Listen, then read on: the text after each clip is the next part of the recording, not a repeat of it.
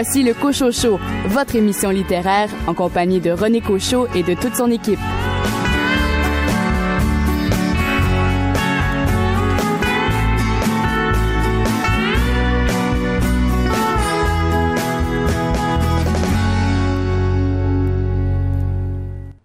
Bonjour tout le monde, ici René Cochot. Bienvenue à votre émission littéraire à laquelle je vous convie deux heures d'entrevues et de chroniques euh, littéraires. Donc, euh, toute mon équipe est avec moi euh, pour vous accompagner au cours des 120 prochaines minutes. Au cours de cette émission, vous aurez l'occasion d'entendre, entre autres en entrevue, Aimé Mounezero, qui signe La femme que je suis devenue, Marie-Ève Coton, qui nous arrive avec le roman Pivot, Marilyn Fortin, auteur de Sherbrooke, pour son roman Le Potager, et Blaise Andala qui verra un de ses romans J'irai danser sur la tombe de Saint-Gor porté à l'écran. Je vous souhaite une belle émission.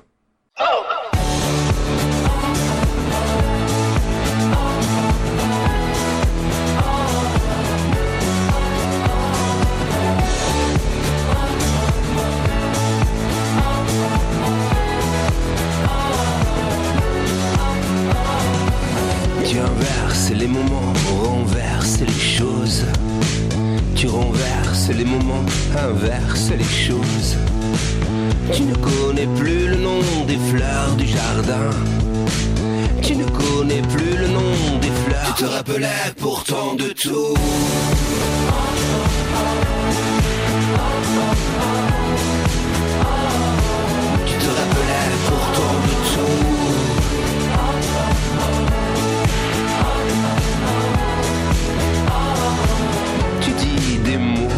À la place des autres.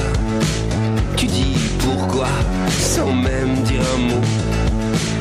Tu ne connais plus le nom des fleurs du jardin. Tu ne connais plus le nom des fleurs. Tu te rappelais pourtant de tout.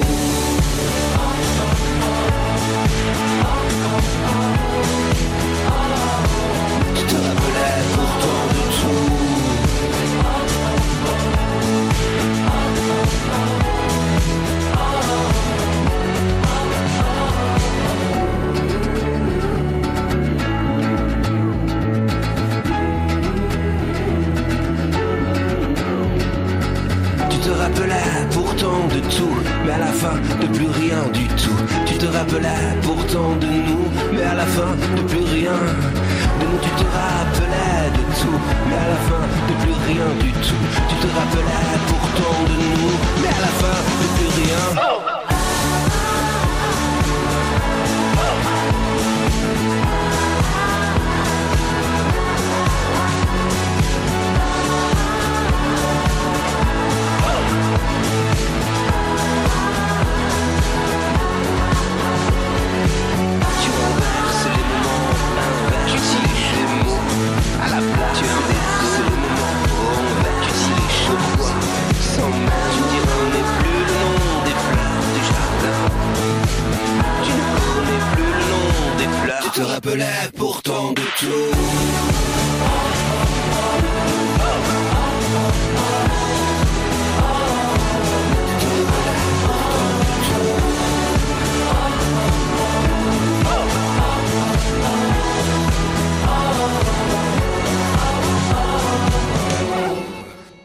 La femme que je suis devenue est un récit de Aimé Mounezero.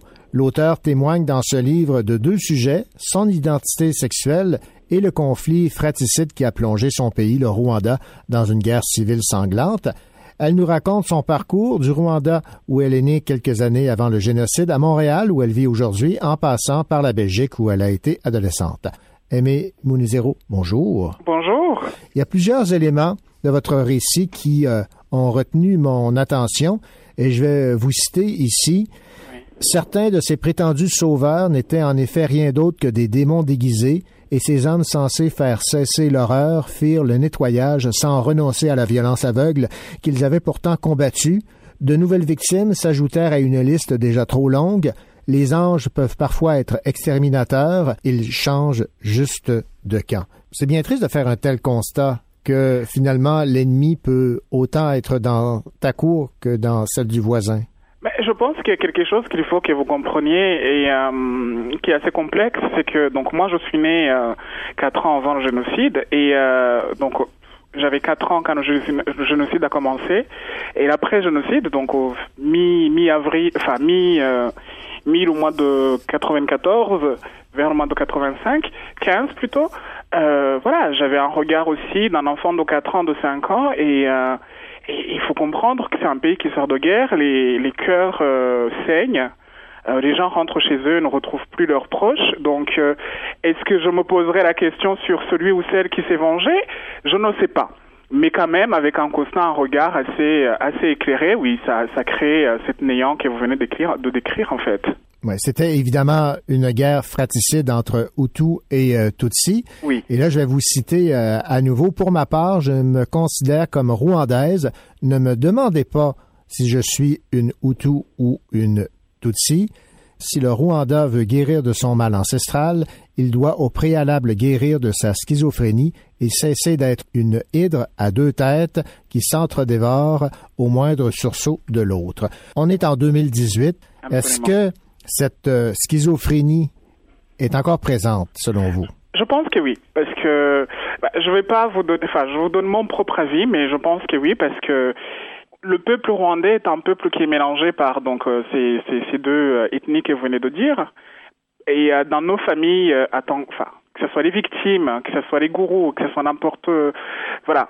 Tant que Rwandais, on est tous mélangés d'une part ou d'une autre. Et donc la question, finalement, c'est de se poser comment on peut avancer. Et j'ai l'impression que cette question-là ne s'est pas encore posée. Les gens veulent savoir qui tu es avant, enfin, d'où tu viens, machin. Oui, donc oui, la question se pose toujours. Et euh, c'est pas encore fini totalement. Euh, Peut-être au Rwanda, je ne sais pas, parce que c'est différent, les gens vivent ensemble, mais nous qui vivons à l'étranger, c'est un peu complexe quand même.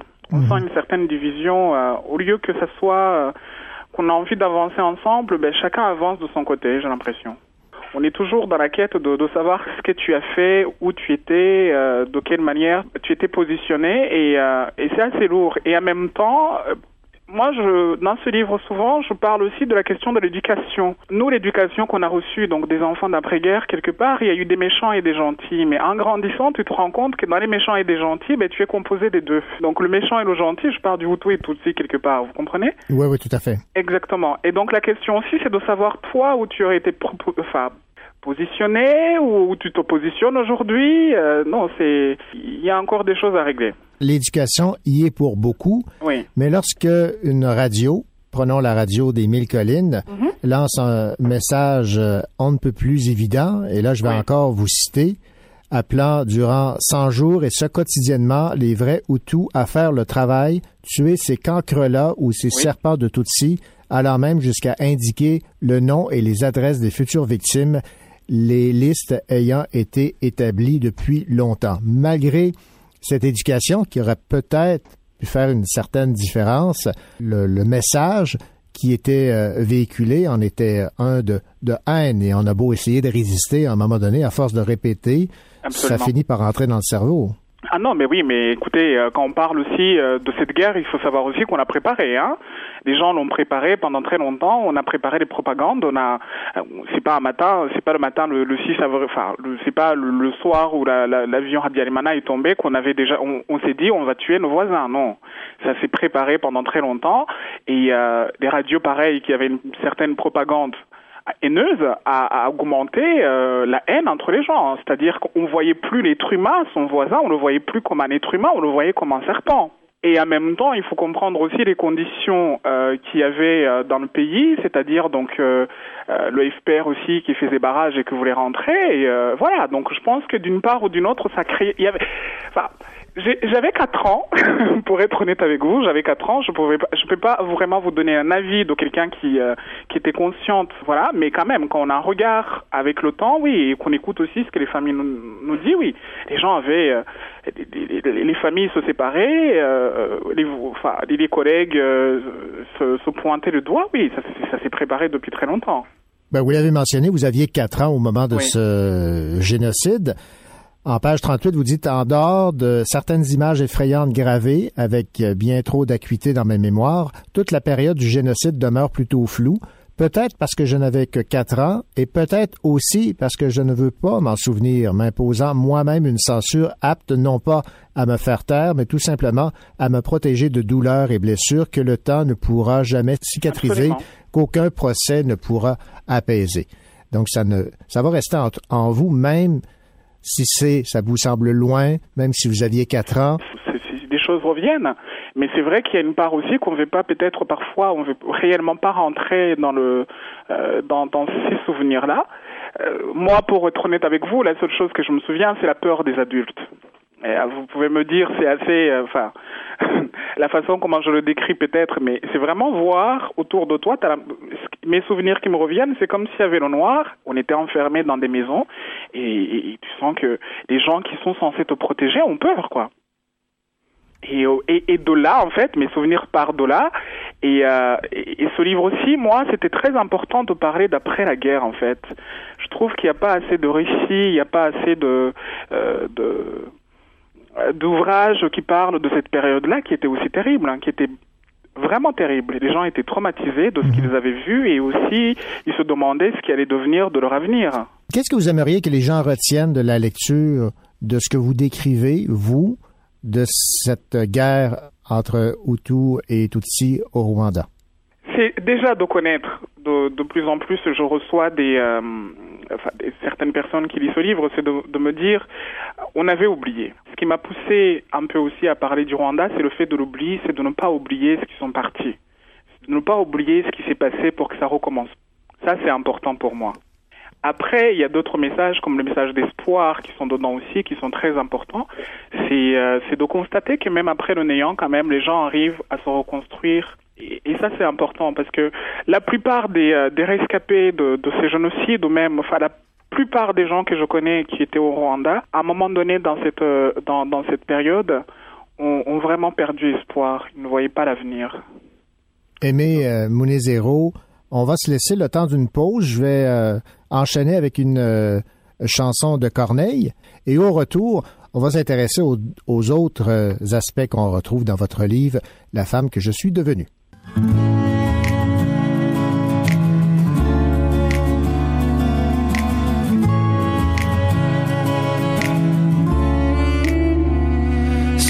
la tombe de mi-jean, je reverrai le jardin où j'ai laissé reposer les corps des miens un beau matin.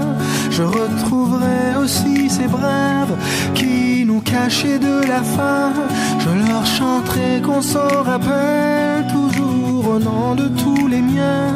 Sur la tombe de mes gens, je reverrai le chemin, le long couloir du désespoir, le grand exode, le long chemin.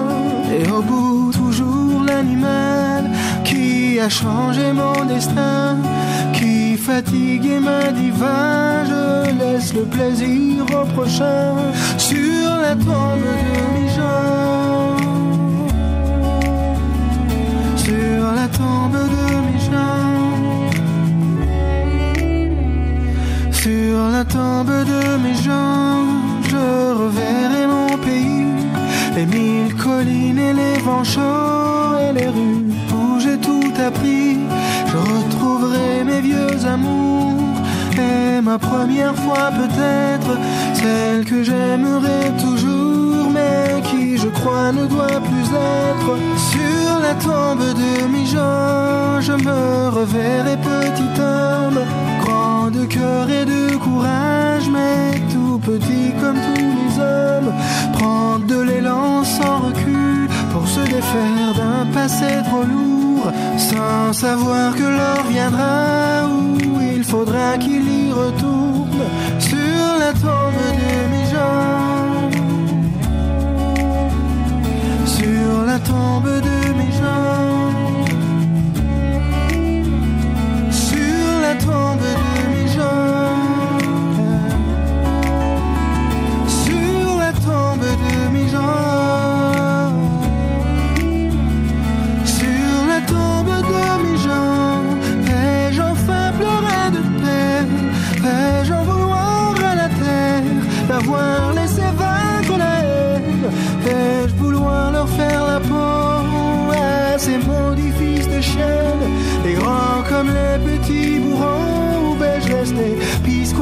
qu'il advienne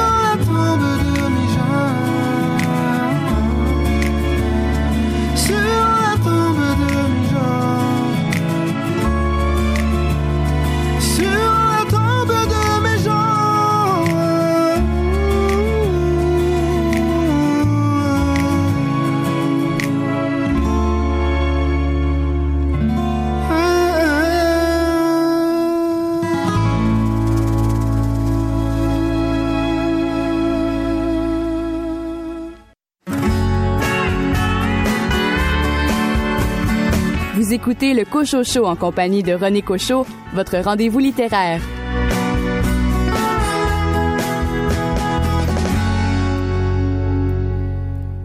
Nous sommes de retour donc avec Aimé Munezero qui signe La femme que je suis devenue, un récit qui euh, traite évidemment de ce génocide au Rwanda, mais également de son identité euh, sexuelle. Aimé Munezero, parlez-moi donc de cette euh, réalité à laquelle vous avez été confronté très jeune, à savoir que vous considériez que vous n'étiez pas euh, dans le bon sexe? Ben oui, c'est euh, c'est assez troublant pour euh, pour un, enfant de. Enfin, moi, je me suis rendu compte très très très tôt en fait que. Et je me suis rendu compte quand je suis rentré à l'école. En fait, l'école m'a permis de comprendre qu'il y avait une autre identité que d'être une fille, et que malheureusement, c'était euh, ce que j'étais. Pour moi, j'étais une jeune fille, une jeune euh, petite rwandaise tranquille comme les autres, et, euh, et eux m'a rappelé un tout petit peu que non, j'étais un garçon. Donc, euh, à cette époque-là, je pense que j'avais pas le, le, le, l'optique de dire que je suis né dans un mauvais corps. À cette époque, j'avais plutôt l'optique de me dire il y a quelque chose qui cloche, et bien entendu, le tou- l'entourage euh, me le rappelle, parce que dans nos traditions, dans nos euh, dans la communauté auquel j'étais, euh, ça n'existe pas. Il y a garçons et filles, hommes et femmes, et et il n'y a pas le temps de se poser la question. Et aussi, il y a quelque chose que je retiens, c'est que je me on était des enfants d'espoir. Je sais pas ce que je veux dire par là, c'est qu'en fait, j'étais euh, donc on, est on est des enfants qui sortent de guerre. Euh, les parents, euh, certains parents n'ont plus d'enfants, donc je pense qu'on avait on avait une on a on avait un rôle de devoir reconstruire nos familles. Donc il, devait pas ce genre de questionnement devait pas exister. C'était la dernière qui devait être euh, être vue. Donc je portais une tare et qui posait parfois problème. Et avec le temps, j'ai, euh, disons que j'arrivais à l'embellir un peu, me débrouiller. Vous dites officiellement l'homosexualité ou le transsexualisme n'existe pas en Afrique. L'orientation sexuelle n'est pas une option envisageable. Il y a les hommes, les femmes hétérosexuelles, Absolument. et en dehors de ça, point de salut. Aujourd'hui, on est en 2018, hein, les choses, la question, euh, et encore, je pense que la question d'homosexualité peut-être, avec les films, parce que les gens voient des choses, comment des choses se passent aux États-Unis, euh, enfin, les gens sont très tournés euh, vers l'extérieur. Il Internet aujourd'hui, euh, donc on, ils sont alertés d'une façon très très très très négative, mais ils sont alertés quand même. Alors la transsexualité, il faut il faut pas, il faut penser aussi que l'Afrique est un, un grand continent très religieux. Et, euh, et, et forcément, ces, euh, ces déviances, si je peux dire ça comme ça, euh, sont très mal vues par la communauté religieuse la communauté religieuse en fait. Et donc du coup, ça grandit aussi le fait d'être inexistant en fait, si vous voulez. On veut pas voir ça. Ça, ça appartient aux les Africains, qui, enfin en tout cas les, une communauté qui est là va vous dire que ce- cela c'est une maladie de blanc et que ça appartient à eux et que nous ça ne regarde pas.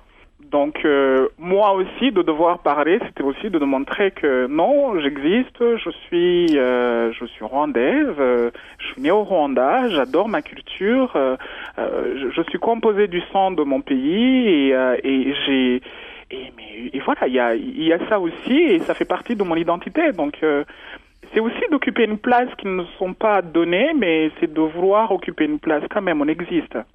La personne qui a été la plus dure à votre endroit, celle qui a le moins reconnu ce que vous affirmiez, c'était votre Mhm. mère. Votre relation avec votre mère a été euh, épouvantable, hein, catastrophique.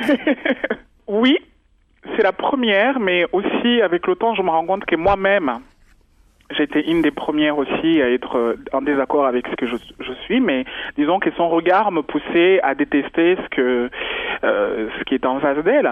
Mais oui, notre relation n'est pas n'est pas la plus saine. Et vous avez coupé les, les liens, là. On a enfin coupé les liens. Alors les Rwandais, on est très fort hein, quand on veut quand on, veut savoir les nouvelles de chacun. Disons que oui, c'est on a coupé les liens, on se parle pas comme là je suis en train de vous parler, mais si si elle a un problème ou quoi que ce soit, je peux oui, je peux le savoir, mais Est-ce que c'est ce que vous avez trouvé le plus difficile que le, le rejet principal vienne de votre mère? Je crois que oui, parce que dans le dans le récit, quand j'étais très attachée à elle, euh, qu'on ne veuille pas, euh, on a vécu des choses assez euh, assez compliquées. Donc, euh, je pense que finalement, oui, j'aurais peut-être c'est le c'est un des c'est le seul soutien peut-être que j'aurais aimé dans une certaine époque de ma vie. Oui, j'aurais aimé, euh, j'aurais absolument aimé. Elle n'était pas obligée d'accepter. Elle était juste, j'avais juste à avoir juste à avoir un regard veillant d'une mère, je pense que ça aurait été, euh, ça aurait été euh, le meilleur cadeau qu'elle pouvait m'offrir. Parce que je comprends aussi la difficulté, hein, sa difficulté à elle. Tout à l'heure, on parlait de la communauté. euh, c'est déjà difficile d'être ce que je suis. D'accord? Alors, Mhm. c'est déjà difficile, encore une fois, de l'engendrer. Aimé Mounezero, aujourd'hui, au moment où on se parle, Oui. vous êtes une femme heureuse, épanouie? Oui, je crois. On est heureuse et, heureux tous les jours. hein. Ça s'apprend. euh, C'est une. Ça, ça dépend des journées, mais oui, je suis, je suis une femme heureuse, épanouie, oui, je crois. Ben, souhaitons-le. Oui, absolument. Mais puis après, on a encore la vie devant nous, donc. Mais oui, je. enfin, en tout cas, ce que je me souhaite, c'est très con ce que je vais dire, mais ce que je me souhaite, c'est d'être heureuse, oui. Ce qui me reste euh, à vivre, oui, je me souhaite d'être heureuse. Aimé euh, Mounezero, merci beaucoup pour cette entrevue. Je rappelle le titre de votre euh, récit, La femme que je suis devenue. Merci. Merci beaucoup.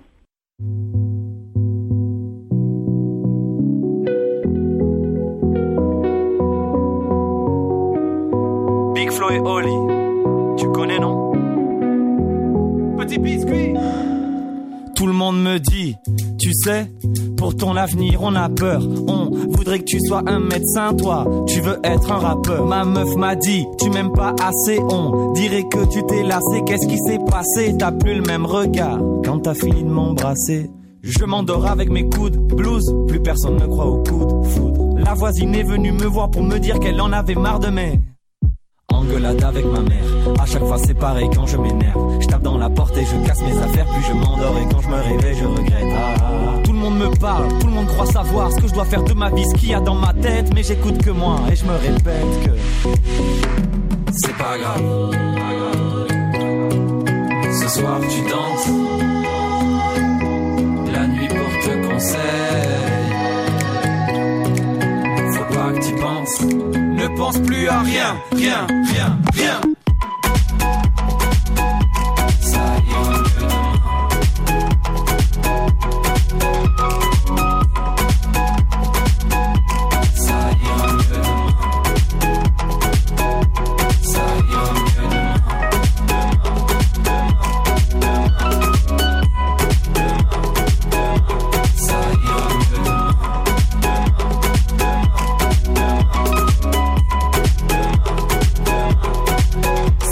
M'a dit T'es comme les autres en fait. Tu m'apportes que des problèmes Allez sors de ma vie. De toute façon je le pensais pas. Quand je te disais je t'aime On nous répète qu'avant c'était mieux. On croit en l'amour qu'une semaine sur deux. Le temps passe vite On est des jeunes vieux. Hier un petit m'a appelé monsieur. Par la fenêtre j'attends un signe. Je pense à mon avenir qui doucement se dessine. En attendant je me remets ce vieux son de Biggie Celui qui fait It was all a dream. un seul sourire, et mille pleurs. On attend la surprise comme les Kinder. Pour éviter de dire, les enfants, j'ai rencontré maman sur Tinder. Toutes les questions sans réponse se baladent dans ma tête. La main sur le cœur, des fois j'ai trop peur qu'ils s'arrêtent. Mais j'écoute que moi et je me répète que c'est pas grave. Ce soir tu danses. La nuit porte conseil. Faut pas que tu penses. Ne pense plus à rien, rien, rien, rien.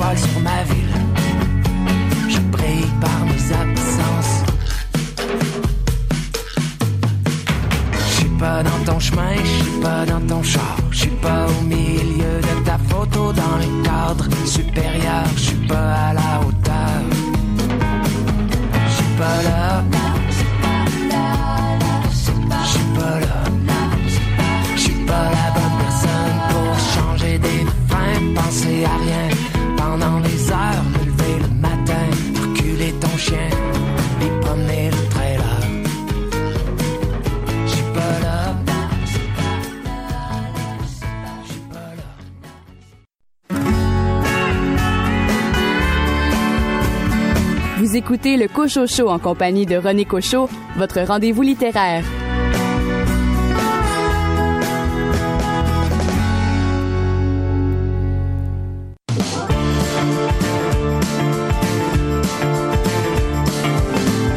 C'est l'un de ces jours marqués d'une croix au marqueur noir indélébile, le genre de jour qu'on racontera dans 40 ans à sa petite fille, les religions mises de côté, rien que des humains qui se suivent et qui défendent leur liberté.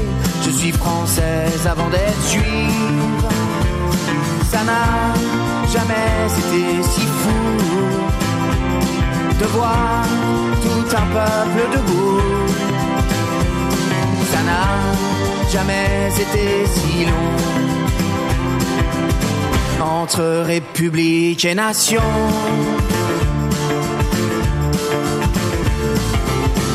C'est l'un de ces jours qui sera écrit dans tous les manuels d'histoire.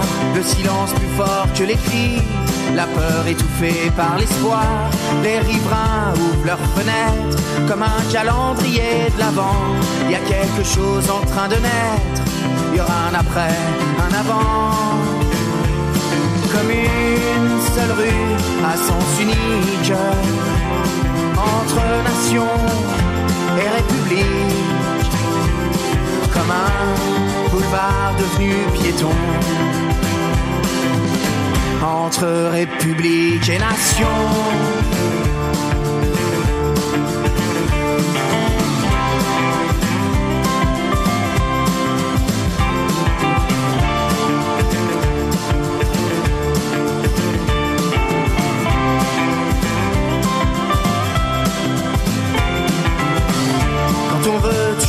Un journal, on en meurt à l'imprimerie.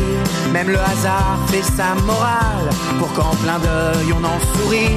Faites l'humour et pas la guerre, les mains qui claquent à l'unisson. J'entends se briser les barrières, c'est la plus belle des chansons. Ça restera toujours dommage, une Marseillaise en plein hommage toujours un peu couillon. Entre république et nation.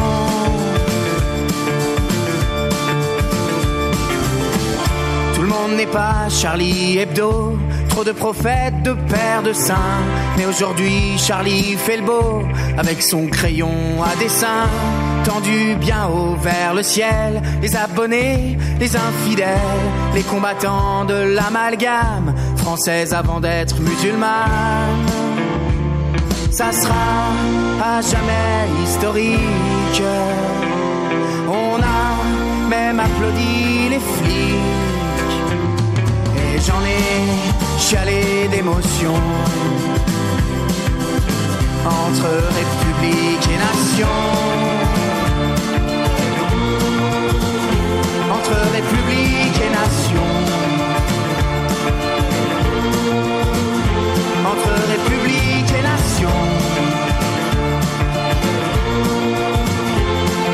République et Nation.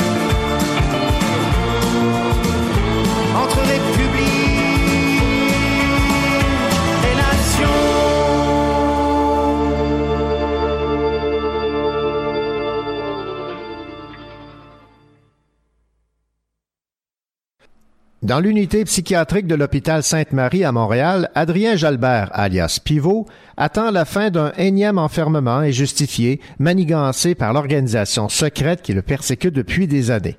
Ses compagnons d'infortune, eux, sont bel et bien fous. Il y a Jésus, un jeune haïtien persuadé d'être le Christ, le chat de ruelle, clochard sans âge qui converse avec des gnomes invisibles, Jonathan Livingston, interné après avoir voulu s'envoler du pont Jacques-Cartier, et surtout Murray, une Inuit du Nunavik, hantée par les mourants qu'elle entend hurler dans les murs. Voici le résumé de ce roman de Marie-Ève Coton, qui a pour titre Pivot, paru chez VLB Éditeur. Marie-Ève Coton, qui est médecin psychiatre et qui exerce à Montréal et euh, au Nunavik. Marie-Ève Coton, bonjour. Bonjour, Monsieur Cochot. Marie-Ève Coton, quelle était votre idée première lorsque vous avez décidé de vous lancer dans la rédaction de ce roman Pivot? Mon intention était de, de, de raconter une histoire qui m'intéressait, qui me touchait, euh, à partir des univers que je connais bien. Bon, moi, je suis psychiatre, effectivement, je travaille et à Montréal avec des gens qui ont des, maladies mentales sévères et également au Nunavik auprès de la population inuite depuis plusieurs années. Donc, ce sont les univers que je connais bien.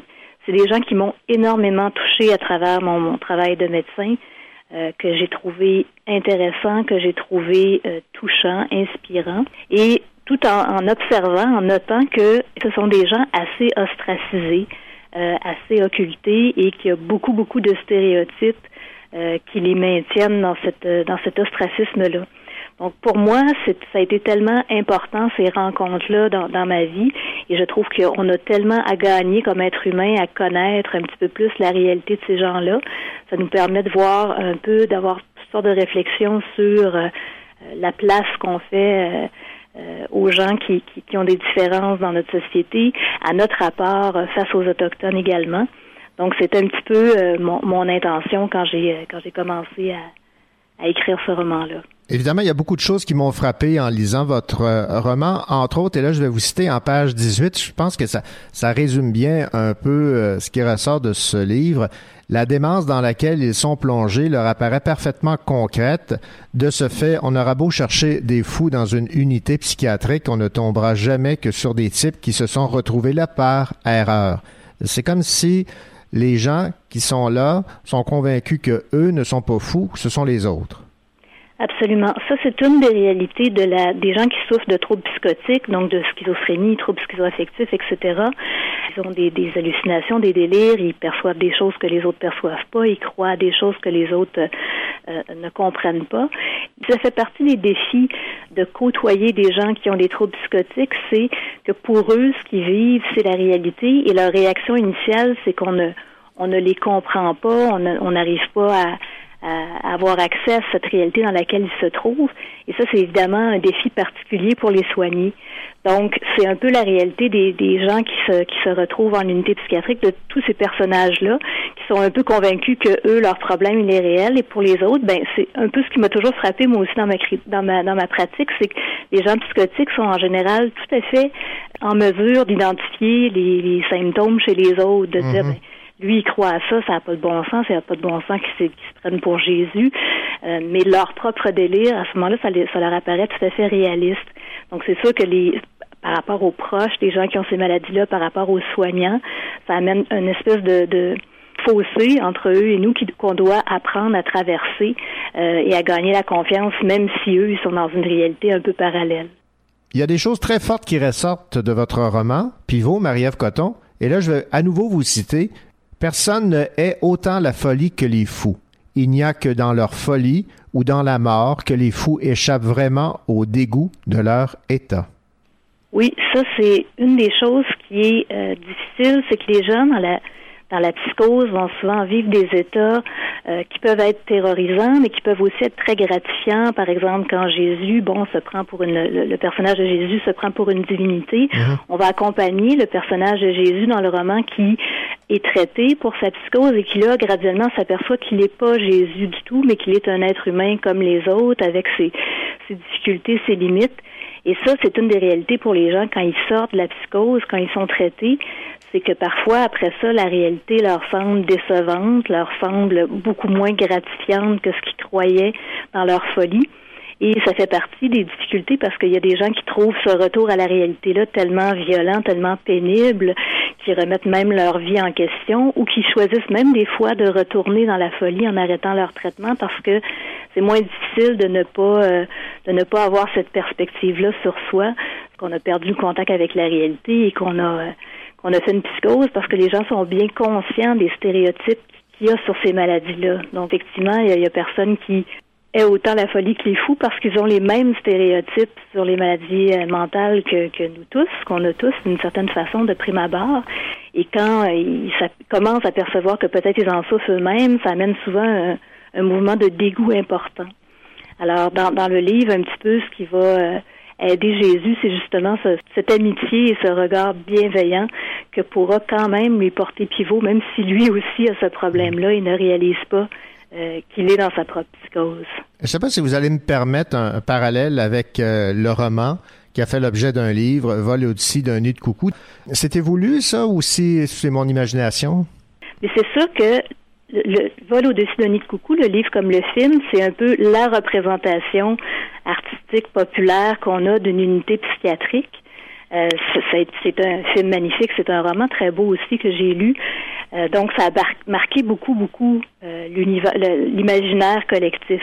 Donc, pour beaucoup de gens, euh, c'est encore la représentation qu'ils ont d'une unité psychiatrique. Évidemment, en 2017, euh, la réalité euh, des gens qui sont hospitalisés en psychiatrie a beaucoup changé. La réalité des soignants a beaucoup changé aussi.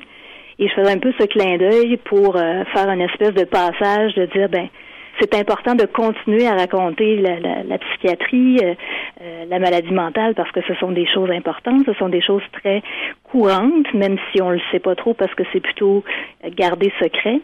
mais c'est important de voir que cette réalité-là, ben, elle est évolutive, elle est différente euh, aujourd'hui qu'elle était dans les années 60 et 70. Est-ce que c'était pour vous aussi une façon de critiquer peut-être de façon légère un peu la, la, psychiatrie moderne? Oui, tout à fait. Il y a effectivement une critique dans le livre euh, à travers un peu le regard de Pivot qui, lui, bon, a, qui est le narrateur, qui a un regard critique sur la psychiatrie, qui est bien sûr amplifié par son point de vue qui est, paranoïaque. Le livre aussi soulève les questions à savoir, ben, les gens qui ont une maladie mentale, euh, oui, il y a des aspects sur lesquels ils ont ils ont des symptômes, ils ont des, des croyances délirantes, mais ils ont aussi beaucoup de sensibilité. Ils perçoivent aussi des choses très finement, des choses réelles. Donc, dans leur critique du système de santé tel qu'il est organisé aujourd'hui, il, il y, a, des critiques tout à fait justifiées. Il y a des il y a quelque chose à entendre de ça. Puis donc, ça, ça passe un peu à travers la bouche de, de Pivot.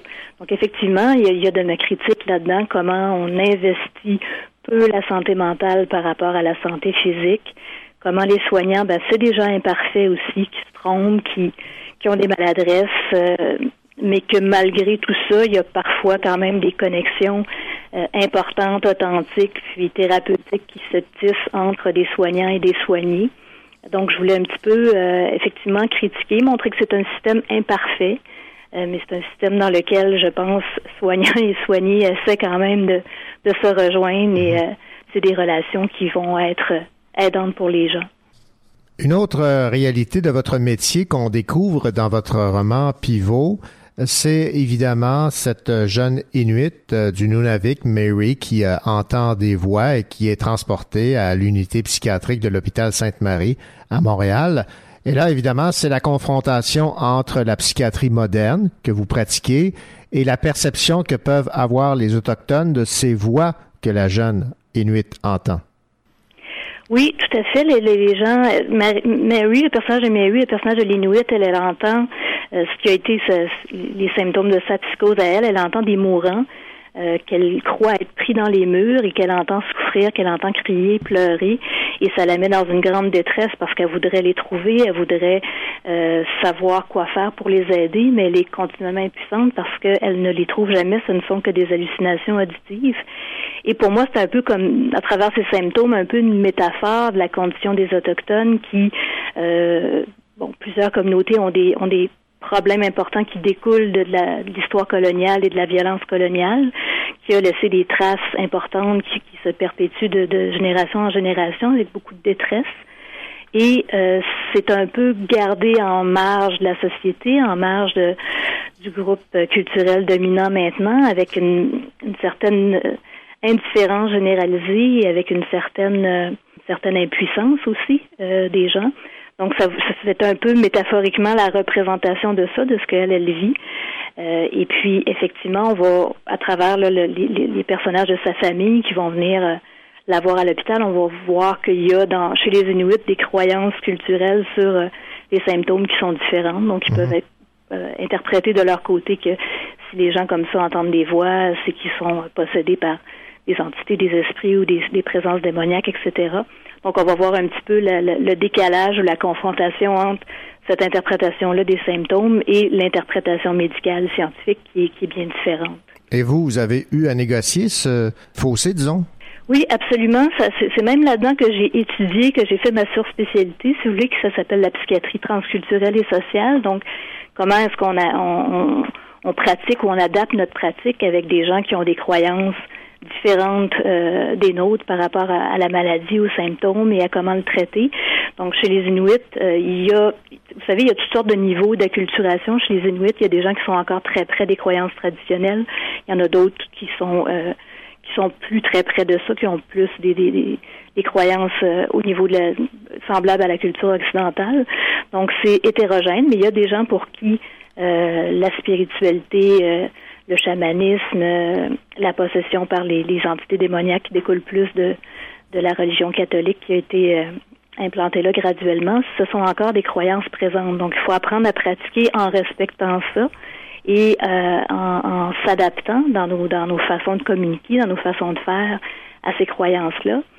Pour faire en sorte qu'on ne répète pas dans, dans l'espace thérapeutique une espèce d'imposition coloniale que c'est notre savoir qui est, qui, qui est, supérieur, qui est prédominant et qu'il devrait se, se fondre euh, hmm. et se, se, joindre à notre façon de penser. Terminons, Marie-Ève Coton, cette entrevue avec cette observation que j'ai faite malgré la lourdeur de la thématique traitée dans votre roman euh, Pivot. Il y a des notes d'humour. Est-ce que ces notes d'humour sont une façon pour vous un peu de dédramatiser ce que vous présentez dans votre œuvre? Oui, absolument. J'aborde quand même des thèmes, des thèmes du côté du tragique dans le roman, donc la détresse des gens qui ont des maladies psychiatriques, euh, la souffrance des autochtones, le suicide, etc. Donc, je pense que ça, ça demande effectivement d'être, euh, je dirais, d'être balancé par euh, un regard aussi dédramatisant en même temps dans le roman pour pas pour pas torturer le lecteur et aussi parce que c'est une réalité quand on travaille en psychiatrie cette espèce de balancier là entre le comique et le tragique. Je m'explique. C'est que quand on, arrive dans une unité psychiatrique et on connaît pas ça, ben on entend des gens qui disent des choses qui semblent effectivement euh, farfelues. Euh, de, de, de, dire bon je suis Dieu, euh, je suis la réincarnation de Jésus, mm. l'autre personne qui entend des gnomes invisibles avec qui il parle, donc il a l'air de parler tout seul, tout ça. Ça fait une espèce de d'effet un peu saisissant, puis un, ça peut donner lieu à des situations parfois cocasses, comme euh, au début du livre, on mentionne quand il y a plusieurs Jésus hospitalisés en même temps sur une unité, ça peut donner lieu à des confrontations. Donc ce côté comique-là, on, on, y a accès, je dirais, dans un premier temps. C'est un peu comme une couche superficielle de la psychiatrie. Euh, et on se demande, mon Dieu, ces gens-là peuvent-ils vraiment croire à des choses comme ça, comme le personnage de Jonathan Livingstone qui est monté sur le pont Jacques-Cartier parce qu'il pensait qu'il pouvait voler. Mais dans les faits, oui, ces gens-là sont convaincus de ça. Et quand on persévère un peu en psychiatrie, ben là, on voit le côté tout à fait tragique. C'est que euh, effectivement, il y a des gens qui peuvent monter sur un pont parce qu'ils pensent qu'ils peuvent voler et, se et se lancer. Donc là, on voit dans la deuxième partie du roman, je dirais graduellement beaucoup plus euh, la souffrance qui est euh, également présente et la, la violence surtout envers soi-même, le, risque de suicide qui peut euh, accompagner certaines maladies psychiatriques. Donc c'est important pour moi de, de, de, me promener entre le tragique et le comique parce que c'est réel. En psychiatrie, on est un peu porté vers un et vers l'autre. Et aussi parce que je pense que ça créait un équilibre pour le roman, pour le lecteur.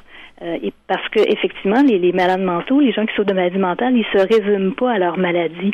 Ils ont aussi leur personnalité, ils ont aussi leur sens de l'humour, ils ont aussi leur histoire. Donc, on n'est pas toujours dans le drame non plus quand on travaille en psychiatrie. On, on rigole avec les patients à certains moments quand ils vont bien. Ils peuvent même avoir de l'autodérision éventuellement sur leurs symptômes. Donc, le rire fait partie aussi de cet univers-là, même dans la réalité. Eh bien, Marie-Ève Coton, merci beaucoup pour cette entrevue et surtout, merci de nous avoir euh, initié ou présenté euh, les gens qui travaillent et qui vivent dans les unités psychiatriques. Ça m'a fait très plaisir d'en parler avec vous. Merci beaucoup. Merci.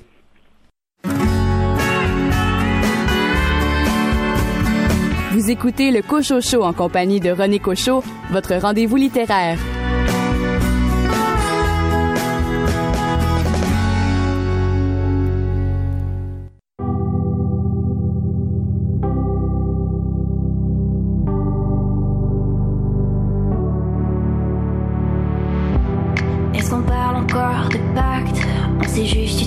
Et le mal qui s'impose au fond n'est pas ce qu'on s'est donné. Les lumières de nos endroits, ce qui feignent de briller. Je m'y plonge et j'y somnole enfin, ne plus me réveiller. Les gens tournent autour de moi, ne m'ont pas vu m'endormir. Au son des basses qui résonnent dans mon tour, mon être chavire. Les amours se rencontrent enfin, alors qu'on me voit souffrir. Je rêve, je m'envole. Dans les nuits,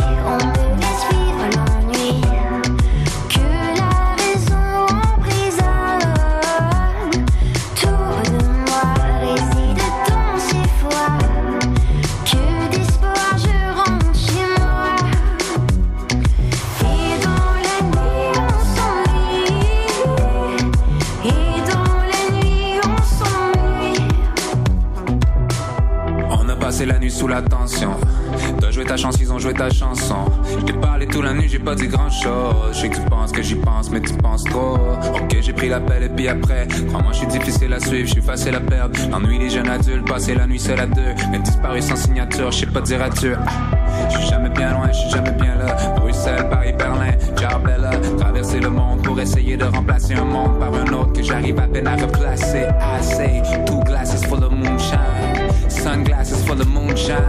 Les grands classiques, on le charme. And baby, that's all I need.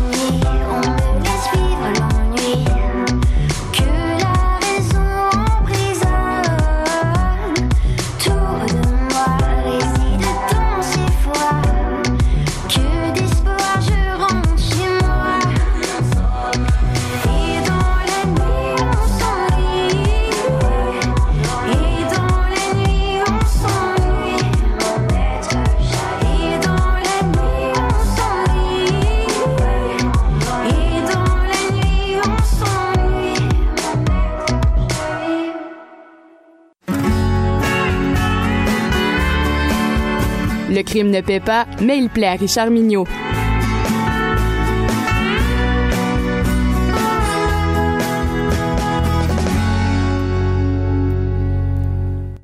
Richard Mignot, bien le bonjour. Bonjour René Cochot, vous allez bien? Ça va on ne peut mieux, Richard. Excellent. Elena Piacentini, comme de longs échos. Depuis quelques années, je lis avec beaucoup de plaisir les romans d'Elena Piacentini, malgré le fait que ses premiers romans n'étaient pas distribués au Québec. Ça, c'est un privilège de blogueur, mais aussi, semble-t-il, d'ami. Parce Ah. que je connais bien Elena et c'est une, une auteure que j'apprécie beaucoup. Ben, c'est bien d'avoir quelques privilèges de temps en temps. non? Ben, c'est ça, c'est, c'est, c'est la paye que l'on a comme blogueur. voilà. Ces personnages, en commençant par l'excellent commissaire Pierre Arsène Léoni, sont tous des êtres attachants.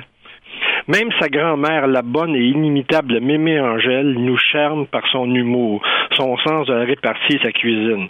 Parce qu'il faut comprendre que Léonie, comme son auteur, est un, un policier corse qui a été euh, transféré à l'île. Donc, euh, vous comprendrez que du sud au nord, il y a quand même des changements qui, se- qui sont importants dans la vie de ce commissaire-là. disons, et il a amené avec lui sa grand-mère, parce que ses parents sont morts, sa grand-mère qui lui sert un peu de, de cuisinière et ainsi de suite. Mais cette grand-mère-là, elle est extraordinaire. On voudrait tous être son petit enfant. Mais surtout, tout lecteur de cet auteur corse vivant à Lille vous dira l'excellence de son écriture, sa poésie et ses images qui vous frappent l'imaginaire en plein front. Elena Pachentini sait écrire, très bien écrire, avec une plume de poète romancière. Elle nous concocte des images qui sont absolument extraordinaires. Dans Comme de longs échos, l'auteur délaisse momentanément, j'espère, ses personnages habituels pour nous présenter une nouvelle équipe d'enquêteurs lillois. Albert Lazaret, le commandant, est à un an de sa retraite. Il vit ses derniers moments professionnels. Et il prépare son adjointe à une éventuelle succession, un peu comme un père, un père prépare son enfant à la vraie vie. Il est protecteur, affectueux, mais encore capable de mener une affaire. Je vous en passe un papier. Mathilde Sénéchal, la- l'adjointe, a un caractère fort, un passé qui semble lourd à parler, à porter, et des relations assez difficiles. Comme le dit un des flics, à côté d'elle, Poutine, c'est un comique. Donc, vous imaginez un peu, hein? Mettons. Elle est déjà dans ce premier roman un personnage fort, complexe, que nous, lecteurs, aurons beaucoup de plaisir à découvrir au fil de ses prochaines enquêtes. Comme de longs échos commencent sur les chapeaux de roue à toute vitesse. Vincent Dussard retourne voir sa femme qui lui a réclamé une pause de sa vie de couple. Il revient sans la consulter avec deux billets pour un voyage à Londres en espérant que tout revienne comme avant. Il entre dans la maison, il découvre l'horreur. Sa femme est assassinée, le sang partout et son fils disparu. L'enquête sera difficile.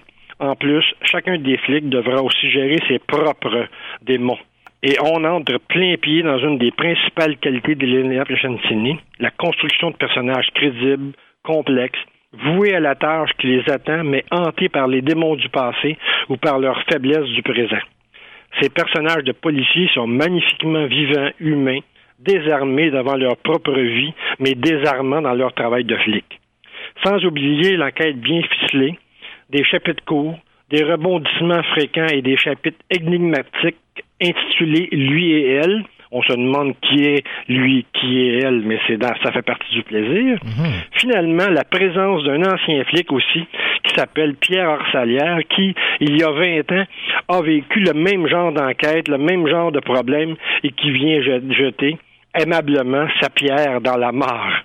Et une finale à la mesure du fait divers qui a inspiré ce roman, car ce roman-là est un fait divers qui a vraiment existé. À lire et à découvrir. Richard Mignot, merci beaucoup.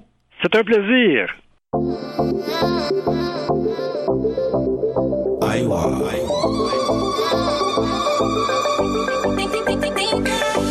Le jour se lève, ça c'est le soleil. Rayon dans l'œil, ça c'est le soleil. Le gel est mort, ça c'est le soleil. Le désert avance, ça c'est le Sahel.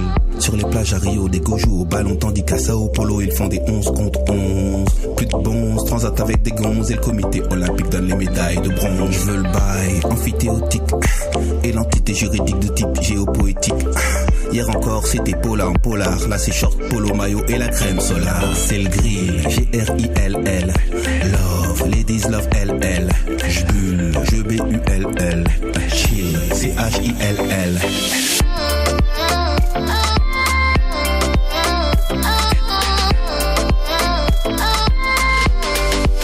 Regarde comme la vie est belle. Regarde comme la ville est belle. Regarde comme la fille est belle. Quand elle danse sous le soleil. Sur la plage en bas de la vallée, défait les cavales et les filles au volet se font des 55.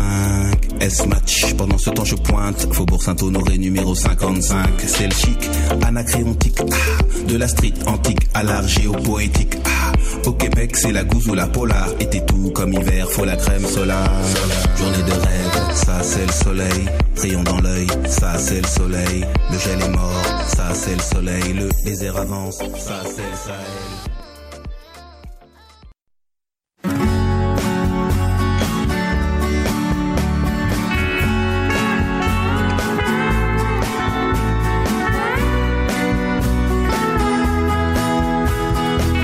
Voici le Cochocho, votre émission littéraire en compagnie de René Cochot et de toute son équipe.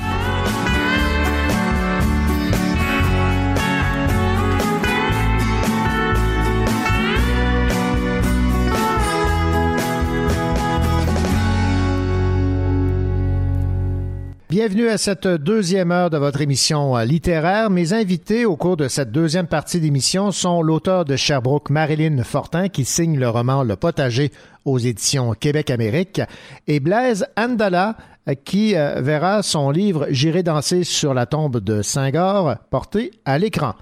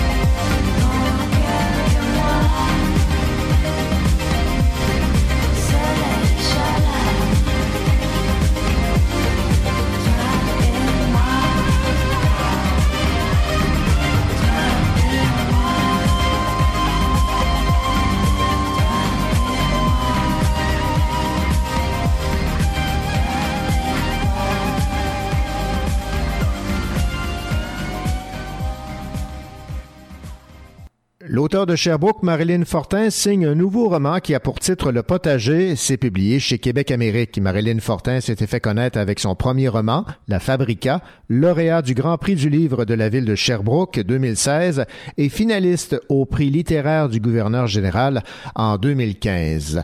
Je vais vous résumer l'histoire de ce roman. Épargnés par une épidémie qui décime la planète, Caroline, Samuel et leurs deux jeunes enfants doivent réinventer leur vie entière. Port obligatoire du masque et des gants, pénurie d'essence, de nourriture, institutions fermées jusqu'à la télé, la radio et les réseaux sociaux. Soucieuse de nourrir les siens, la jeune mère de famille se joint aux efforts des gens de son quartier pour cultiver un potager jusqu'à ce que la situation ne dégénère. C'est un roman à saveur post-apocalyptique que nous avons ici. Marilyn Fortin, bonjour. Bonjour. D'où vous est venue cette idée d'écrire ce roman basé sur une épidémie qui décime la planète et ces gens qui, par euh, instinct de survie, décident ensemble de cultiver un potager communautaire? Ben, l'idée m'est venue de deux sources, si on peut dire. Donc, la première, ça serait, euh, il y a quelques années, il y avait le virus Ebola qui sévissait en Afrique, dont on a beaucoup entendu parler dans les médias. Donc, ça, ça m'a beaucoup touché. Je trouvais que la crise prenait une ampleur quand même assez euh, démesurée pour notre époque. Et aussi le fait que moi, ben, j'ai deux enfants à la maison, deux petits garçons. Et euh, il y a pas très longtemps, ça me ça m'angoissait beaucoup quand ils étaient malades. Même encore aujourd'hui, j'aime pas ça. Et là, je me disais, euh, mais c'est jamais rien de grave. C'est des rhumes qui passent par chez nous, euh, des trucs comme ça, très banal. Mais je me disais, mon Dieu, si c'était quelque chose d'aussi gros que l'Ebola, justement, que ça parvenait jusque chez nous, qu'est-ce que ça serait notre vie? Qu'est-ce que qu'est-ce que qu'est-ce que ça nous apporterait comme défi? Donc, c'est de là qu'est née mon idée pour le potager. Est-ce que la toile dramatique de votre roman Le Potager, avec cette épidémie qui décime la planète, était dès le départ établie ou si ça s'est fait au fur et à mesure du processus d'écriture? Non, c'était déjà là dès le départ parce que moi, je fais toujours un plan avant de commencer euh, l'écriture du roman. Donc, j'avais déjà tout décidé ça à l'avance. Puis euh, oui, j'avais envie de quelque chose euh, d'un peu peu sombre, une histoire quand même assez poussée là au niveau justement du côté sombre là. Fait que c'était mon idée de départ, tout à fait. Je vais vous citer Marlène Fortin en page 265 de votre roman. Ça va donner un aperçu de l'atmosphère qui se dégage de votre euh, roman. Ils avaient raison. Le ciel de la banlieue s'éclairait de plus en plus et la lueur orange qui se reflétait sur la voûte partiellement nuageuse n'était pas attribuable au lever du soleil. Au loin, on continuait d'entendre des cris et des coups de feu. L'odeur âcre de la fumée emplissait leurs narines la révolte des misérables battait son plein, la terreur était partout.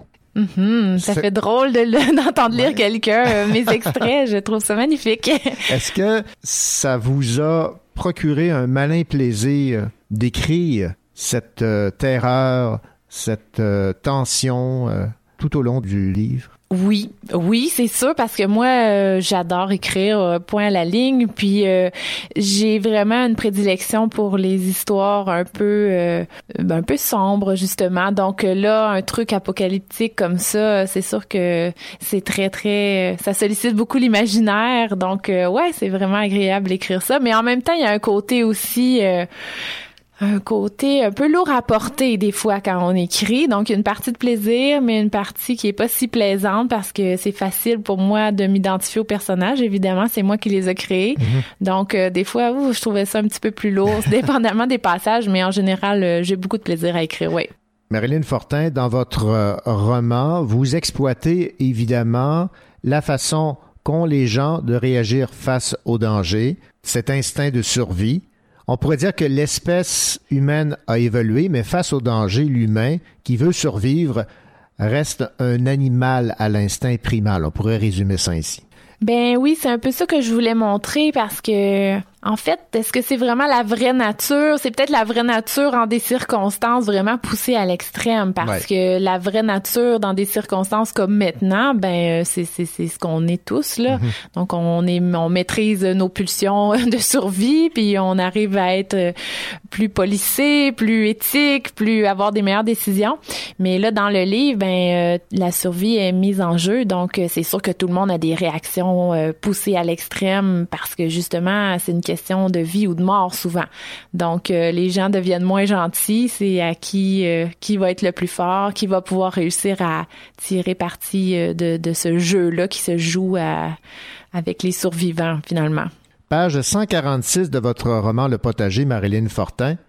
Les murs de briques grises de chaque côté de la porte d'entrée portaient des inscriptions peintes en noir Bourrée de fautes d'orthographe réalisées à grands traits de canettes aérosols mal maîtrisées, elle permettait néanmoins de saisir clairement le message qu'on voulait passer à Farid et Waïda. À mort les islamiques, arabes virus, crevez toute la gang, c'est vous les responsables.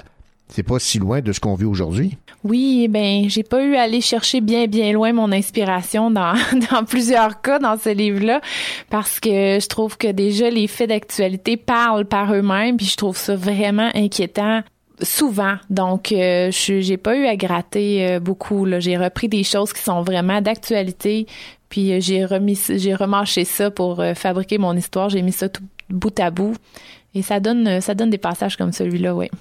Comme journaliste, comme communicateur, j'ai été bien sûr intéressé par cette thématique que vous exploitez dans votre roman Le potager, le contrôle de l'information, parce que dans ce monde apocalyptique, la radio, la télé, les réseaux sociaux ne sont plus accessibles.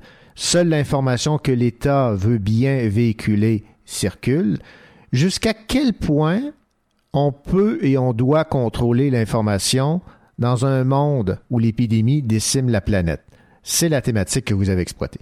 C'est quelque chose qui que je trouve un petit peu inquiétant parfois, mais c'est un c'est un dilemme euh, un dilemme qu'on a dans notre société. Tu la liberté d'expression, oui, mais jusqu'à quel point on l'autorise euh, mm-hmm. Est-ce qu'on laisse tout passer? Donc c'est vraiment ça aussi une question qui est très très d'actualité. À la base, c'est assez simple. Hein? C'est euh, on décide de faire un potager parce qu'on veut avoir accès à de la nourriture, un potager qui se veut communautaire mais qui devient l'objet de convoitise et de crise. Oui, donc euh, c'est l'idée de base de la chose parce que comme il y a un rationnement de la nourriture, puis que l'accès est pas toujours facile pour les aliments les plus frais, ben les voisins décident, comme vous avez dit, de se regrouper ensemble et faire un potager. Mais rapidement, ben il y a des gens qui vont trouver que c'est bien intéressant comme idée. C'est pas tout le monde qui l'a eu. La situation dégénère aussi à mesure que l'été avance. Donc, euh, je pense que le quartier, les voisins commencent à sentir que oh, il y aura peut-être pas assez de nourriture pour tout le monde, puis que c'était, hmm. ils auraient dû aux autres aussi faire un potager. Donc euh, il y a une tension qui s'installe, c'est certain, oui.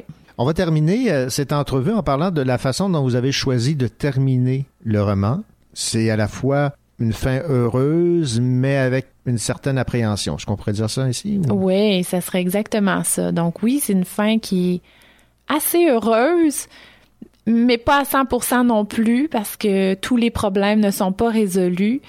Puis je pense que j'ai laissé euh, une certaine ouverture aussi pour le lecteur afin d'imaginer qu'est-ce qui reste en suspens justement euh, derrière les dernières paroles dans le livre. Ouais. Marilyn Fortin, merci beaucoup pour euh, cette entrevue. Alors je rappelle le titre de votre roman Le potager. C'est publié chez Québec Amérique. Merci beaucoup. Ça me fait très plaisir. Merci à vous.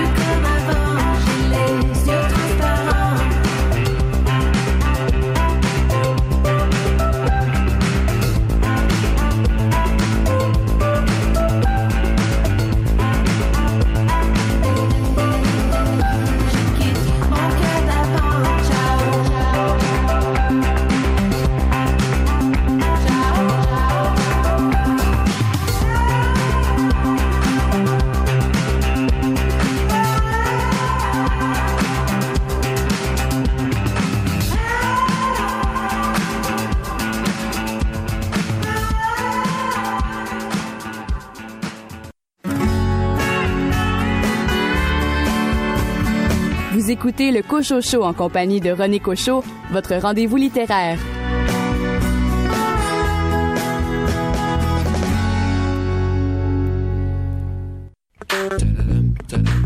Au début des années 80, je me souviens des soirées où l'ambiance était chaude et les mecs rentraient. Stan Smith sur pied, le regard froid. Discuter la salle, le trois cul roulé autour bras. Ray sur la tête, sur vêtements taquini. Pour les plus classes, des mocassins Nebuloni. Dès qu'il passait, caméo, Midnight Star.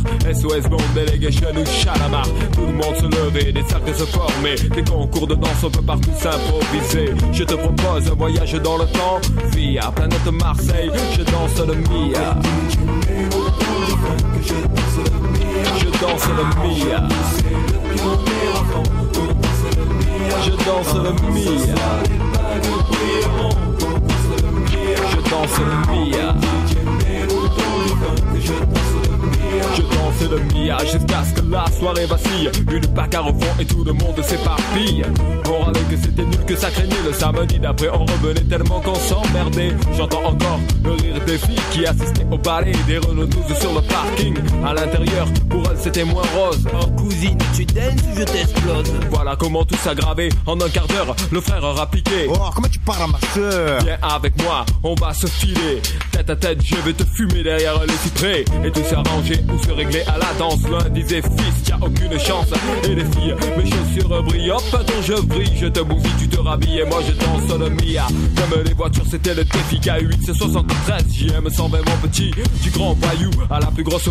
La main sur le volant. Avec la moquette. Par sur les pionniers, sur le pare-brise arrière. Dédé et Valérie écrit en gros. Sur mon père. La bonne époque où on sortait la 12 sur Magic Touch. On lui collait la bande rouge à la Starsky Hutch. J'avais la nuque longue, Eric aussi, Malek, Coco, la coupe à la Marley, Pascal et Rasta. Des afros sur François et Joe. Déjà à la danse à côté des personnes ne touchait une fille.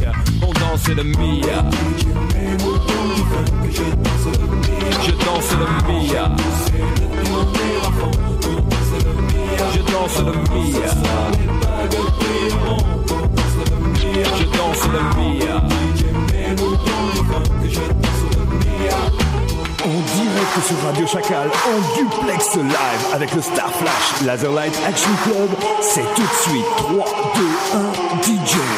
Merci à toutes et à toutes d'être avec nous ce soir encore New Star Flash Laserlight Action Club. Nous sommes ensemble ce soir pour une soirée de bonheur musical avec un grand concours de danse, de nombreux super cadeaux pour les heureux gagnants. Il y aura des shots Malboro, des autocollants pionniers, des caleçons JV, des peluches. À la technique, c'est Michel. Le light jockey, c'est Momo. On monte sur les tables, on lève les bras bien haut. Allez, c'est parti. Je danse le Mia. Je danse le Mia. Je danse le Mia, pas de pacotille, chemise ouverte, chaîne en or qui brille. Des gestes lents, ils prenaient leur temps pour enchaîner les passes qu'ils avaient élaborées dans leur quartier. C'était vraiment trop beau, un mec assuré, tout le monde criait. Ah oui, La piste s'enflammait et tous les yeux convergeaient. Les différences effacées et des rires éclatés. Beaucoup disaient que nos soirées étaient sauvages et qu'il fallait entrer avec une batte ou une hache. Foutaise, c'était les ragots des jaloux et quoi qu'on en dise, nous on s'abusait beaucoup. Aujourd'hui encore, on peut entendre des filles dire Aïe aïe,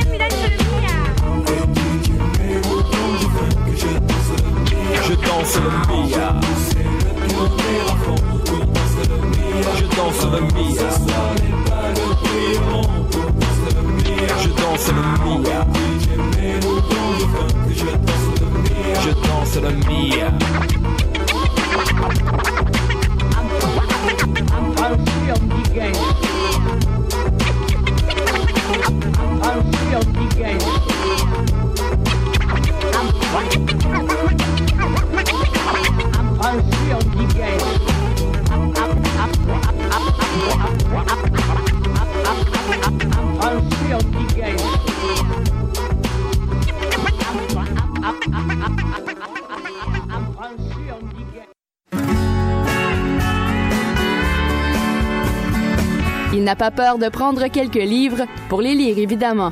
Louis Gosselin.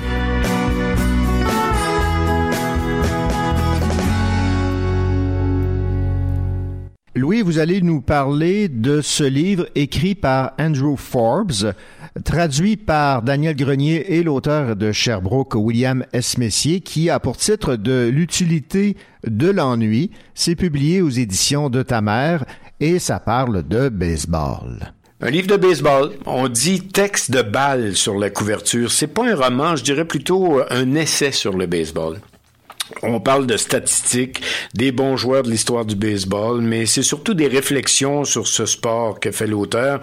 Vous l'aurez compris qui est un amoureux du baseball depuis qu'il est tout jeune. Mhm. Il faut lire ce livre au deuxième degré, en ce sens que l'auteur nous amène dans les différents stades, euh, nous parle d'un jeu spectaculaire, d'un joueur exceptionnel, mais en faisant toujours un lien avec la vie en général. Le baseball, c'est la vie. On veut nous faire partager le feeling, l'émotion qu'on peut ressentir quand on assiste à un match de baseball.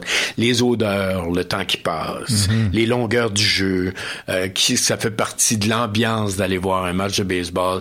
Il y en a beaucoup qui n'aiment pas le baseball justement parce que c'est trop lent. C'est ça. Alors lui en fait l'éloge de dire non justement c'est parce que c'est trop lent et qu'il se passe rien Qu'on aime ça. qu'on aime ça qu'on est assis qu'on peut penser à autre chose qu'on peut voir le lanceur s'amener tranquillement saisir c'est prendre le temps de saisir l'émotion que le lanceur doit faire face à un défi extraordinaire. On est en neuvième manche il y a deux morts il tire de l'arrière par un point faut qu'il retire le frappeur. Ah, c'est beaucoup d'images c'est beaucoup de c'est beaucoup d'émotions autour du, du, du match de baseball qui veut nous faire ressentir. Moi, je dis que c'est un livre très audacieux. Euh, il est en fait comme le baseball. Le but le plus important, c'est la démarche, c'est pas le résultat.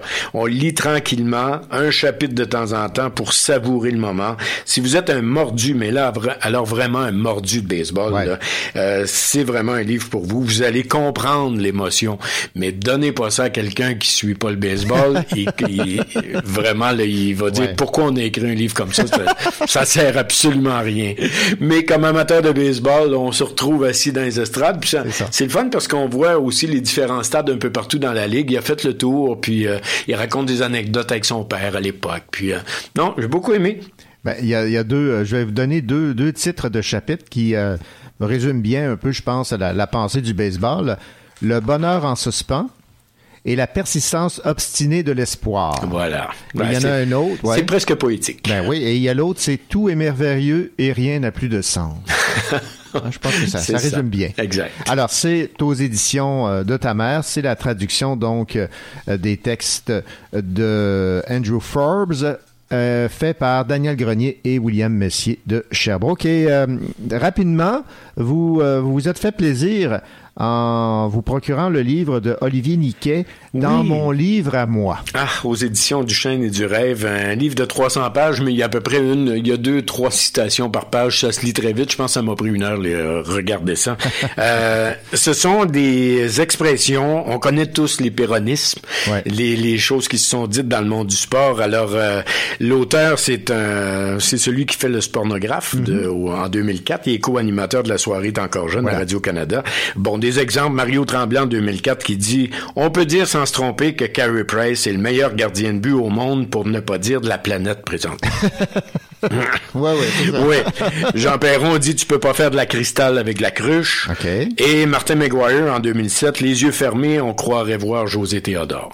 Ah bon, ben, Ah, c'est bon. Alors, euh, il est monté sur ses quatre chevaux. Un, un petit livre facile à lire. Pour ceux qui aiment pas lire beaucoup, là, c'est excellent. C'est écrit gros, deux ou trois citations par page. Le beau cadeau pour le beau frère sportif Ouais, du ouais, salon. ouais, là.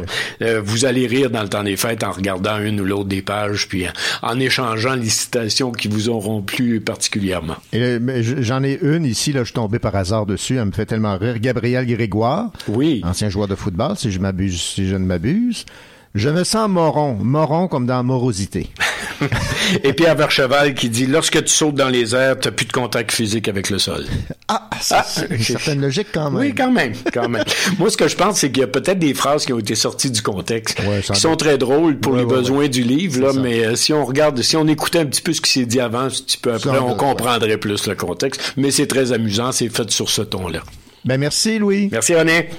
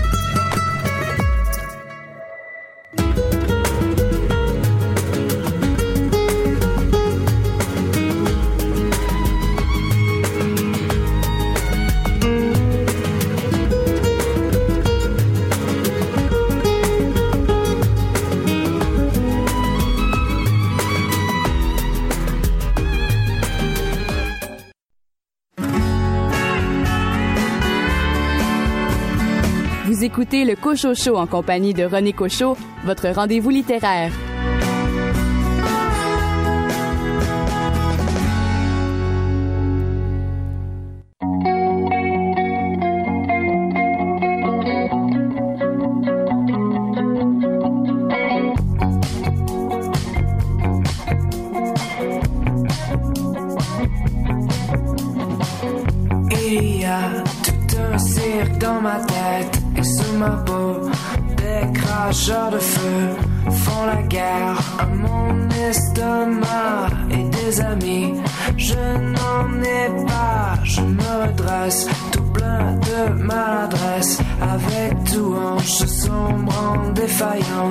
Je vais seul, je ne m'en plains pas. Et des amis, je n'en veux pas. Je tergiverse entre le sud et le nord. Je connais la ville de haut en bas et mes bas. En effet, ventre au bas et mes hauts ne font jamais assez haut.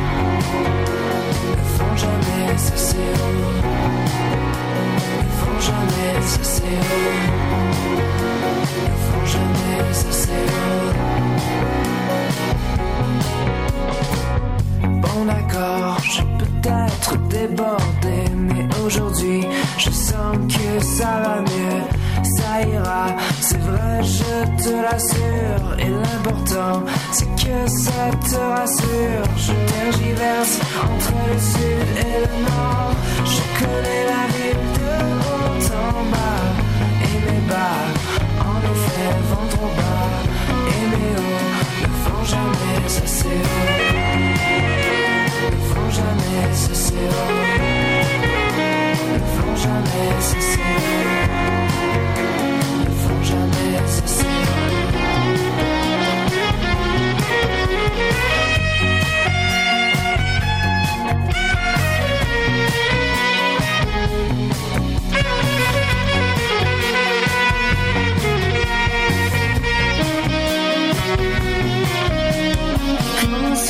toi Comment va Comment ça va toi Comment ça va à l'école Comme on dit toujours ça va bien bonjour Oui mais moi je ne vais plus à l'école Comment ça va toi Ça va bien Comment tu t'appelles De quoi je me mêle Cela ne te regarde pas Moi je ne vais pas et puis quoi encore Tu me diras qu'il fait beau dehors Dis-moi où tu vas, dis-moi d'où tu viens, dis-moi tout, dis-moi presque rien. Dis-moi si tu penses revenir, serait-ce indiscret, cher ami, de te demander quel âge aurais-tu si le monde venait à s'écrouler. Je tergiverse entre le sud et le nord, je connais la ville de haut en bas et mes bas. En effet, ventre au bas et mes hauts ne font jamais assez haut.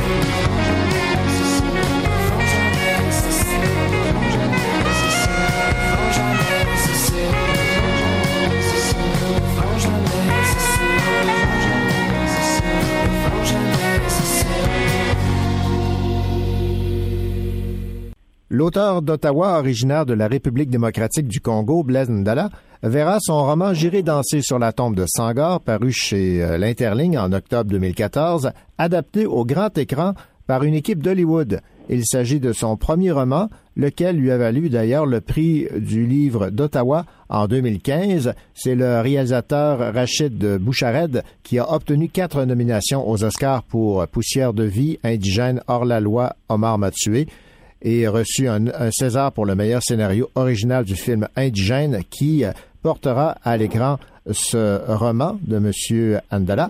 Nous avons en ligne M. Andala. Blaise Andala, bonjour. Bonjour. Blaise, dans un premier temps, évidemment, est-ce que un jour, lorsque vous vous êtes euh, mis à la tâche d'écrire ce livre sur ce fameux combat de boxe entre Mohamed Ali et Georges Foreman, dans votre tête, vous aviez espoir qu'un jour ce soit porté à l'écran ou pas du tout? Absolument pas. Euh, dire le contraire serait mentir. Je pense que quand j'ai fini d'écrire ce, ce, roman, quand j'ai fini, euh, quand j'ai mis la dernière main sur le manuscrit, la, la, grande inconnue, c'était est-ce que je vais être publié oui. Alors une fois qu'on n'avait même pas encore franchi le cap de l'édition, ça, ça, serait faire preuve de, c'est mm. pas moi, d'une sorte de folie des grandeurs que de rêver que qu'on verrait ce premier roman finir à l'écran et a fortiori euh, avec quelqu'un d'aussi euh, prestigieux que le réalisateur, les réalisateurs euh, Rachid Bouchareb. Non, du tout, du tout. Je, je n'y avais pas pensé. J'étais à des années-lumière d'imaginer une issue comme celle-là. D'autant que l'approche que vous avez eue est une approche sur ce que vivent intérieurement les deux pugilistes. Effectivement, d'une part, effectivement, je, je, reviens un peu sur ce qu'ils vivent. En tout cas, mon narrateur essaye de, de, de, de narrer ce qu'ils vivent, comment ils abordent cette question et comment euh, cet environnement assez particulier, euh, qui est celui du Congo, de l'Afrique, qu'ils ne connaissaient pas avant, va influer sur l'issue à venir du combat. Mais il y avait aussi toute l'histoire autour du combat, les, autres protagonistes que sont notamment les dictateurs du Zaïre de l'époque, le maréchal Mobutu, qui était général à cette époque-là, son conseiller principal, qui est celui qui ramène, qui amène ce combat à Kinshasa alors que personne n'en veut aux États-Unis en 74. Et c'est finalement un voyage au cœur de ce Congo, de ce Zaïre, qui vit la période qu'on a qualifiée de l'authenticité. C'est l'idéologie euh, amenée par les dictateurs de l'époque qui voulaient vraiment euh, que les Congolais, les Aérois, soient fiers de leurs racines africaines, de leur patrimoine culturel, et qui poussaient un peu cette idée tellement loin que pour lui, euh, s'approprier un peu le, combat du siècle entre deux figures noires importantes de la boxe aux États-Unis, dont Mohamed Ali, qui était lui aussi une prophète noire en quelque sorte, consistait euh, en quelque sorte de s'imposer à sa manière comme une grande figure justement sur la question noire et pourquoi pas damer les pions au président du Sénégal, Léopold Sédar Senghor, pour ne pas les citer, qui lui, avec l'idéologie, la, théorie de la négritude, apparaissait à cette époque en tout cas comme la voix la plus forte et la plus crédible sur la question, sur la cause noire sur le continent africain et au-delà. Qu'est-ce qui vous, dans ce combat du siècle, comme on l'a présenté en 1974, vous attirait, vous intéressait, vous fait en sorte que vous avez décidé d'écrire là-dessus? Qui m'attirait, c'est la fascination qu'elle a continué, que ce, combat, pardon, a continué à avoir dans l'imaginaire à la fois des Congolais et des Africains en général. C'est un combat mythique, comme on le sait, mais qui est resté dans l'esprit de beaucoup de Congolais comme une sorte de marqueur de temps. Euh, quand les Congolais aujourd'hui se réfèrent à ce combat, ils la ramènent pratiquement, ils le ramènent, pardon, à une sorte de paradis perdu l'époque où, selon eux, tout était beau, quand le Zaïre était grand, le Congo était prestigieux, et qu'ils pouvaient euh, se présenter un peu partout dans le monde en criant en quelque sorte à Ali Bomaye, la fameuse rengaine, le cri de ralliement que Mohamed Ali avait prononcé dans le rue de Kinshasa en préparant le combat. Donc c'est toute cette fascination et même, je dirais au-delà de la fascination, cette mémoire sélective qui fait que, effectivement, pour les Congolais aujourd'hui, on oublie, on passe presque par perte des profits euh, toutes les affres, euh, tous les abus de la dictature de Mobutu pour ne retenir que quelques éclats comme ce combat, comme d'autres euh, d'autres projets pharaoniques que Mobutu avait lancés. Et, donc, pour moi, revenir à ce combat, c'était interroger l'histoire, disséquer le passé pour découvrir si vraiment, comme on le fait croire aujourd'hui que le pays va mal, tout était beau avant. Il y a évidemment des adaptations à Hollywood qui ont été faites de ce combat entre Mohamed Ali et George Foreman.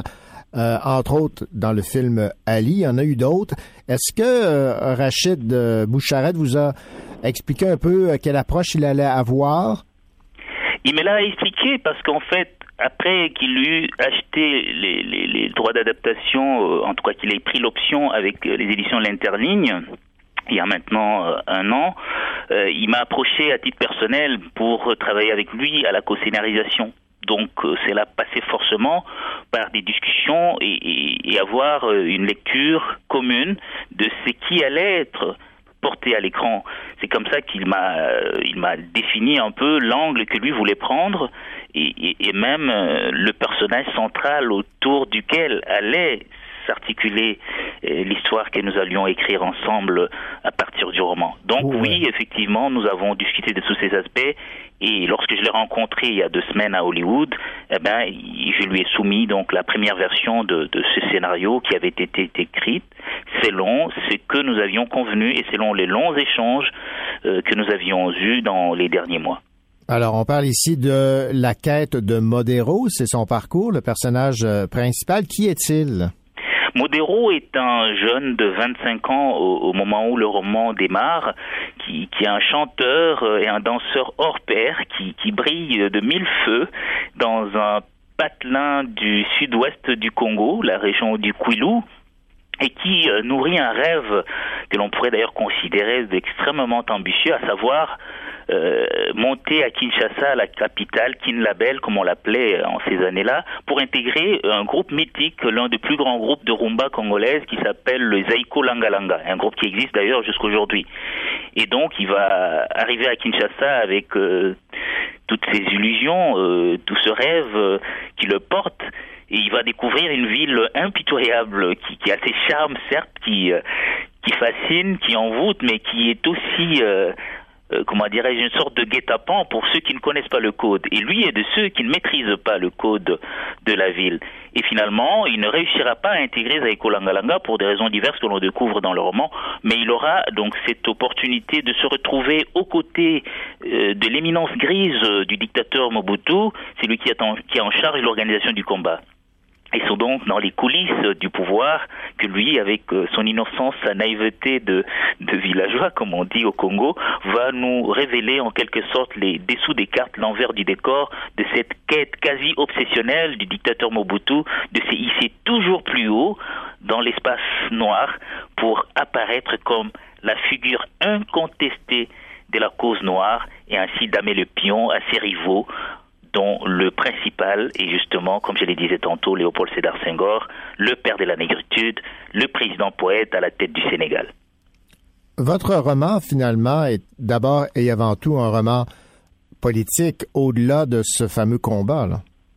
C'est un roman politique dans ce sens qu'il est euh, quand même au cœur de, de, de, ces, de, ces, débats idéologiques qui a beaucoup marqué les années euh, des indépendances africaines et, et, les années qui ont suivi, que l'on parle du panafricanisme avec des figures comme Lumumba, comme Kwame Nkrumah au Ghana, Sékou en Guinée, mais aussi parce que ça se passe quand même, le combat se passe dans l'espace politique zaïrois, où c'est trame beaucoup d'intrigues autour du pouvoir, et, et, où la personne du chef, le père de la nation, euh, a une place tellement prégnante que tout ce qu'il fait, tout ce qu'il respire, tout ce qu'il crache, pratiquement a, des effets sismiques à l'échelle du pays et ça s'est ressenti par par le citoyen lambda, par euh, Modero, par tous ceux qui à Kinshasa euh, sont pris par la houle du discours sur l'authenticité et par la série des décisions, de changements que Mobutu apporte et qui va donc les affecter euh, d'une manière intrinsèque. Mais au-delà de la question politique, c'est aussi une trame sociologique du Zaïre des années 70 alors que le pays se voit pratiquement euh, promis à, à, tous les espoirs, avec toute les, la richesse culturelle, économique et autres qui est, qui est la sienne au cœur du continent. Avez-vous eu une indication sur quand le film va être projeté? Une indication, je dirais oui, mais pas plus que ça, parce que c'est quand même, comme vous le savez certainement, comme les auditeurs le savent, un processus de longue haleine. Donc là, on est à la phase de finalisation du scénario qui est mené parallèlement au casting, euh, dans lequel j'ai pas vraiment grand rôle à jouer. Et après, il faut s'assurer de la disponibilité des, acteurs qui seront retenus, évidemment, euh, le repérage de lieux de tournage, évidemment, il y a la question du financement euh, qui suit aussi, mais pour ça, il semble bien que monsieur est bien parti pour avoir ce dont il a besoin. Mais tout ça pour dire que c'est difficile à ce stade pour moi de vous donner une date euh, précise. Mais on a un horizon euh, qui va s'étaler sur plus ou moins deux ans. C'est en, général la durée moyenne pour un film. Et à partir de là, d'autres euh, contingences, d'autres aléas que j'ai cités tantôt pourront jouer et on saura sans doute d'ici la fin de l'année quel est vraiment le cap qui pourrait être retenu pour la sortie du film. Mais on est encore un peu loin de ça quand même. Blaise Andala, merci beaucoup pour cette entrevue. Je rappelle que c'est votre roman J'irai danser sur la tombe de Sangor qui euh, sera porté à l'écran par Rachid Bouchareb. Merci beaucoup pour cette entrevue. C'est moi qui vous remercie. Au revoir.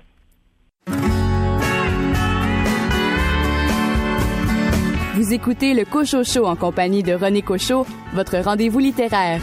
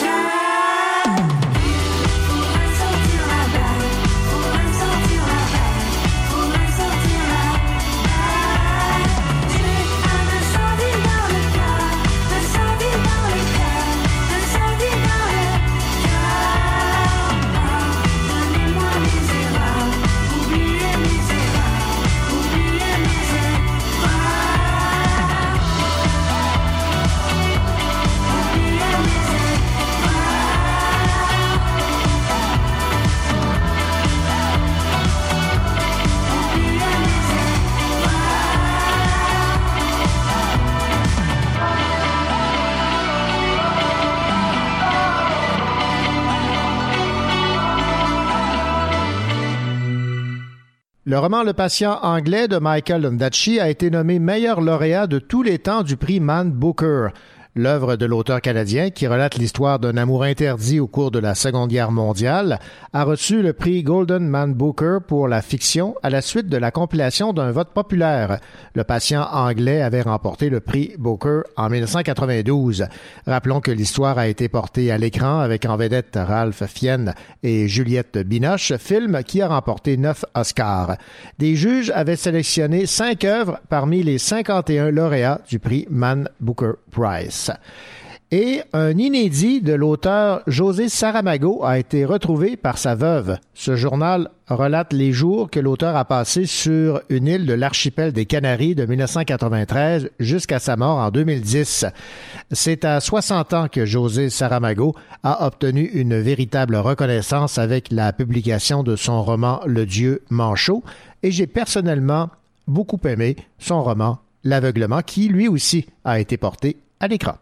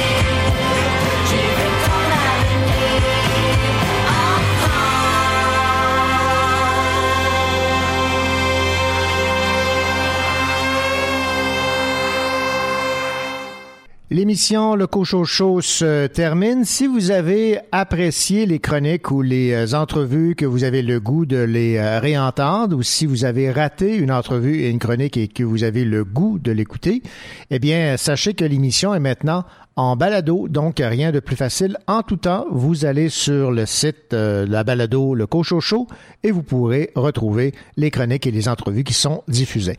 Je vous souhaite une excellente semaine. On se retrouve la semaine prochaine pour une autre édition de votre émission littéraire. Au revoir.